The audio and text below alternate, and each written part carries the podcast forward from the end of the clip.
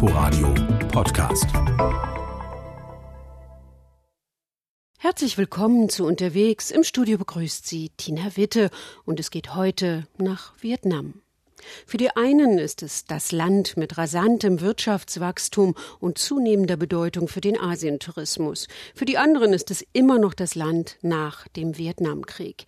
Jenem ersten Krieg, der über das Fernsehen und über Fotoreporter bis in die Wohnzimmer des Westens der 1960er und 70er Jahre vordrang.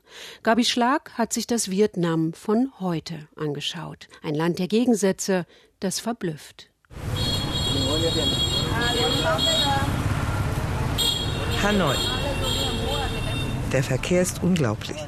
Er setzt sich vor allem aus Mopeds zusammen. Mopeds besetzt mit bis zu vier Personen. Oder den abenteuerlichsten Aufbauten aus Kisten, Hühnerkäfigen, Zweibettmatratzen oder Schlafzimmerkommoden. Verkehrsregeln gibt es keine, zumindest keine, die für uns westliche Besucher zu erkennen sind.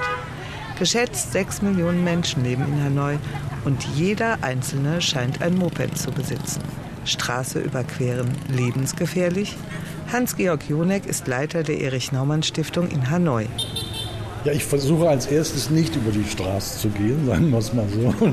Und dann, wenn es nicht vermeidbar ist, halt mit geschlossenen Augen, langsam vorangehend. Man kann stehen bleiben, aber man sollte nie zurückgehen.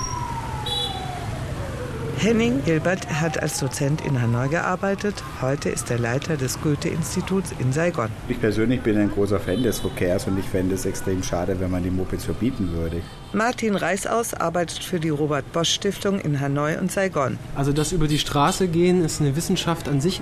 Wichtig ist, dass man langsam geht, kleine Handzeichen macht, dass man laufen möchte, dass man jetzt laufen möchte und niemals Rückwärtsbewegungen macht. Nur Zentimeter vom durchbrausenden Verkehr entfernt breiten sich Garküchen aus, spielen Kinder, lesen die Alten die Abendzeitung. Der Platz in den Wohnungen ist begrenzt, deshalb spielt sich das Leben draußen ab. Hühnerfüße werden gekocht, Baguette, das Überbleibsel der französischen Kolonialherrschaft, wird in allen Varianten angeboten. Neben Besen, Früchten, Singvögeln, Haarshampoo und Mopedmotoren. Hanoi, das ist eine Offenbarung aus emsiger Freundlichkeit, konfuzianischer Höflichkeit und dem Wunsch, aus allem ein Geschäft zu machen. Gleichgültig ob mit Kokosnüssen, Mopedmotoren oder Seidenstoffen. Die Nordvietnamesen sind rührig, kapitalismusorientiert und niemand hindert sie daran. Eine merkwürdige Entwicklung in einem Land, das immer noch kommunistisch ist und nicht daran denkt, die Partei abzuschaffen. Henning Hilbert es ist ein sehr leichtes Land, also so fröhliches Land eigentlich, wie ich Vietnam wahrnehme. Ja, die Leute sind eigentlich fröhlich, unbesorgt. Es gibt immer eine Lösung. Ja. Im Vietnam der Gegenwart erinnert nur noch wenig an die Zerstörung durch den Vietnamkrieg. Die Erinnerung an den Krieg selbst ist hingegen allgegenwärtig.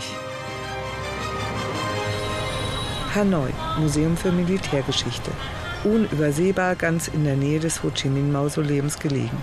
Vor der Tür abgeschossene US-Jagdflieger und Mehrzweckhubschrauber. Sorgsam als Beute inszeniert. Die Unterschriften erklären detailliert, welcher vietnamesische Soldat das Flugzeug abgeschossen hat und wie viele Feinde er damit tötete. Andreas Margerer hat Vietnam lange bereist und ein Buch über den amerikanischen Krieg geschrieben, wie der Vietnamkrieg hier genannt wird. Sein Thema ist die vietnamesische Erinnerungskultur.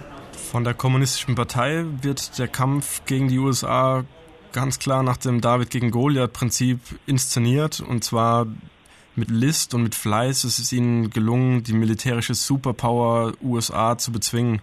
Im Vietnamesischen wird dafür allerdings nicht die biblische Geschichte herangezogen, sondern das Bild bemüht des Grashüpfers, der den vermeintlich übermächtigen Streitwagen tritt und eben sich am Ende auch durchsetzen kann. Im Ho Chi Minh Mausoleum, einem riesigen, dem Lenin Mausoleum in Moskau nachempfundenen Bau, wird der verehrt, dem die Vietnamesen den Sieg zu verdanken haben. Ho Chi Minh, liebevoll Onkel Ho genannt. Das in antiquierter Ostblock-Ästhetik gestaltete Bauwerk wirkt wie aus dem Kalten Krieg. Die Ausmaße sind riesig. 22 Meter hoch und 42 Meter breit steht es als Solitär auf dem riesigen unbebauten Bardinplatz. Onkel Ho ist der unbestritten größte Vietnamese, den alle verehren, die Jungen wie die Alten. Ho Chi Minh wird nicht kritisiert. Sein Konterfei ziert sogar die Dongscheine, das vietnamesische Geld. Henning Hilbert. Bei jeder Veranstaltung steht eine goldene Ho Chi Minh-Statue auf der Bühne. Ja? Also ich glaube, gegen Ho Chi Minh darf man nichts sagen. Obwohl Ho Chi Minh bereits 1969 an einem Herzinfarkt starb, hat Vietnam ihm seinen Sieg über die Amerikaner zu verdanken und ist ihm ewig dankbar dafür. Den weitläufigen Bardinplatz vor dem Mausoleum säumen sozialistische Propagandaplakate. Sie zeigen Männer und Frauen die Fäuste entschlossen in die Höhe gereckt zum Ruhme der Partei. Überall in der Stadt erinnern sie daran, dass Vietnam ein kommunistisches Land ist.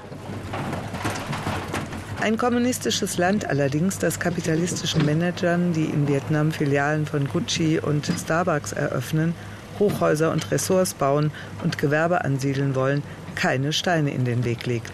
Hans-Georg Jonek ist für die Friedrich-Naumann-Stiftung in Hanoi. Früher war es so, das dauerte alles Wochen und jetzt wird es sehr oft in einem One-Stop-Shop gemacht. Drei Institutionen zusammen im gleichen großen Büro und da geht es halt direkt von dem Schreibtisch zu dem Schreibtisch und zu dem Schreibtisch. Also das ist eigentlich mittlerweile relativ gut geregelt. Begonnen hat dies 1986 mit dem Programm Doi Moi, mit dem die vietnamesische Regierung die Umgestaltung des sozialistischen Systems einläutete. Zeitgleich mit Michail Gorbatschows Perestroika und Glasnost wurde mit Doi Moi die Wirtschaft in Vietnam neu strukturiert. Deshalb werden nunmehr die wunderschönen vietnamesischen Küsten bebaut, mit denselben Hochhäusern und Resorts, die überall auf der Welt die Küsten verschandeln. Ketten wie Starbucks und McDonald's werden bald das Straßenbild bestimmen. Auch die malerische Halongbucht, etwa zwei Stunden östlich von Hanoi gelegen, wird jährlich von Millionen Touristen heimgesucht.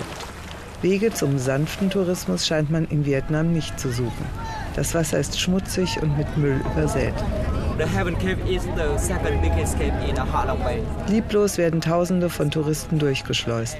Essen auf der Chunke, Kajaking in der Höhle des aufsteigenden Drachen, Besuch der Tropfsteinhöhle. Dabei ist die Bucht schier unfassbar schön. Das Licht, das auf den über Hunderten von Felsbergen liegt, kaum zu beschreiben. Ein poetischer Ort.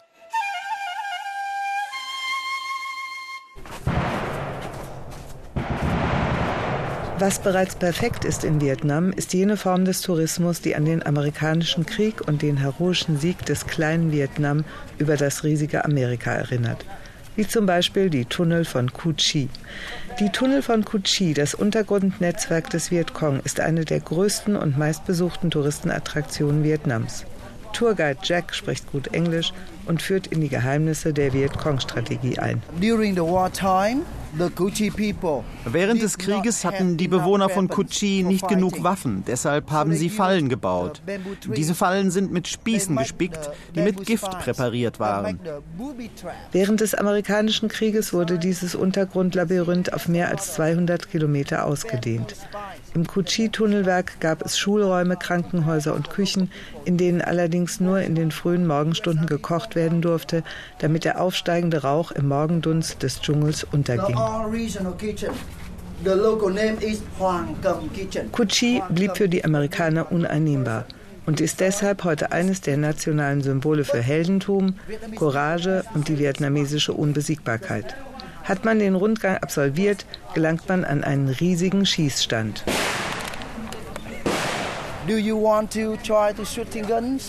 Möchtet ihr jetzt die Waffen ausprobieren? Wie alt bist du denn? Dann du nicht. Ihr müsst mindestens zehn Kugeln kaufen. Minimum. Für 10 Euro kann man hier mit echten sowjetischen Gewehren auf Kokosnüsse schießen. Viele amerikanische und australische Touristen, darunter viele ehemalige Soldaten, tun das auch. Zurück in Hanoi. Im Kong-Café neben der St. Josephs-Kathedrale, erbaut von den Franzosen als eine Nachbildung von Notre Dame. Das Kong-Café wird fast ausschließlich von hippen jungen Leuten besucht. Hier kostet der Kaffee 2 Euro, der Smoothie gar 3. Aber das kann man sich leisten. Ausländisch essen und trinken zu gehen gilt als schick. Die Ausstattung besteht aus Vietcong-Utensilien, Kleidung, Taschen, Hüten. Hier wird die heroische Sichtweise der vietnamesischen Unbesiegbarkeit ironisch gebrochen. Typisch für die jungen Vietnamesen.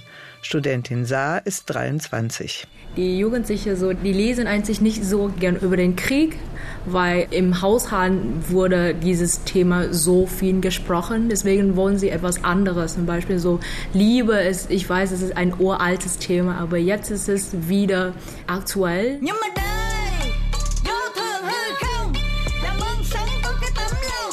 Zwei Drittel der Bevölkerung Vietnams wurde nach dem Krieg geboren. Das Durchschnittsalter der Bevölkerung in Vietnam liegt bei unter 30 Jahren. Ihr Motto: Lebe jetzt und möglichst gut und mit möglichst viel Geld. Tradition ist okay, aber nicht um jeden Preis.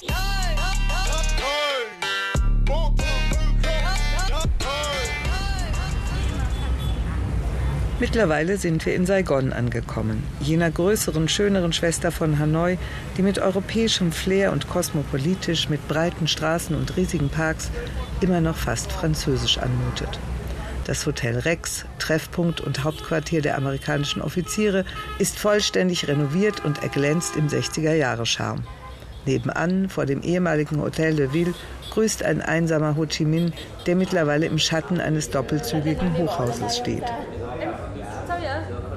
An der Uni, schick mit viel Glas, mitten in der City gelegen, findet einmal im Monat der Stammtisch der vietnamesischen Deutschstudenten statt. Also ich bin Leo. Vor sich einen leckeren Viet-Kaffee, starkem schwarzem Kaffee, der mit dicker Kondensmilch gesüßt wird, plaudert man unter Leitung von Dozent Martin Reis aus über Glück, Gehorsam, Tradition, Fortschritt, Berufswünsche und Geld.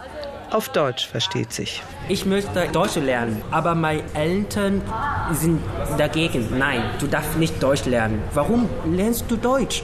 Es ist nicht hilfreich in deiner Zukunft. Du musst Medizin lernen, du musst ein Arzt werden, dass du viel Geld verdienen. Warum musst du ein Deutschlehrer werden? Uh, German. This is my dream. I was in high school. Heute denke ich, Glück für mich ist, so kann ich sich entscheiden, was ich mache. Ja, aber normalerweise die Kinder abhängig von den Eltern. Und ich möchte unbedingt Geld von den Eltern auch. Geld ist sehr wichtig. Also ohne Geld kann man nicht leben. Aber Geld ist immer noch nicht alles. Meine Eltern kümmern um die Kinder viel zu viel. Zum Beispiel ich, ich bin schon 22 Jahre alt und ich möchte einen Job haben. Ich möchte Geld verdienen. Aber meine Eltern sagen, nicht. Du bleibst zu Hause. Also ich kann alles machen, was ich will. Also wenn heirate ich, also wo wohne ich, was mache ich. Also ich entscheide. Alle Anwesenden sind Anfang 20, strebsam, fleißig und blicken zu ihrem Lehrer auf. Martin Reisaus ist Lektor der Robert Bosch Stiftung in Saigon. Es ist so, dass der Lehrer quasi einer Gottstellung gleichkommt. Die Schüler müssen ihm Respekt entgegenbringen der Lehrer hat auch eine Erziehungsfunktion in dieser Gesellschaft.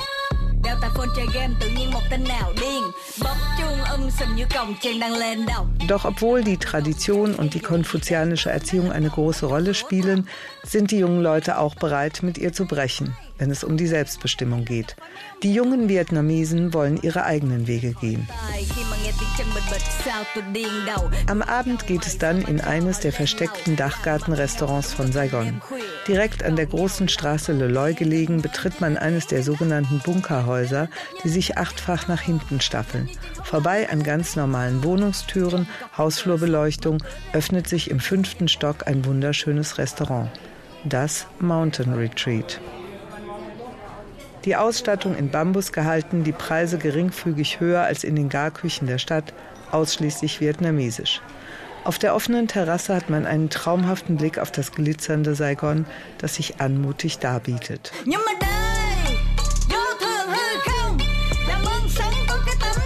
Vietnam, ein Land auf dem Weg aus der Armut in den Wohlstand. Ein Land im Wandel. So wie es sich im Moment darbietet, wird man es nie mehr erleben können.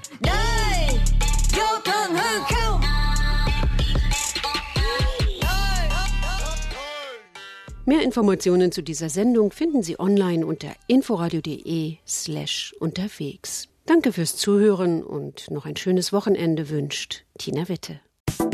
Inforadio Podcast.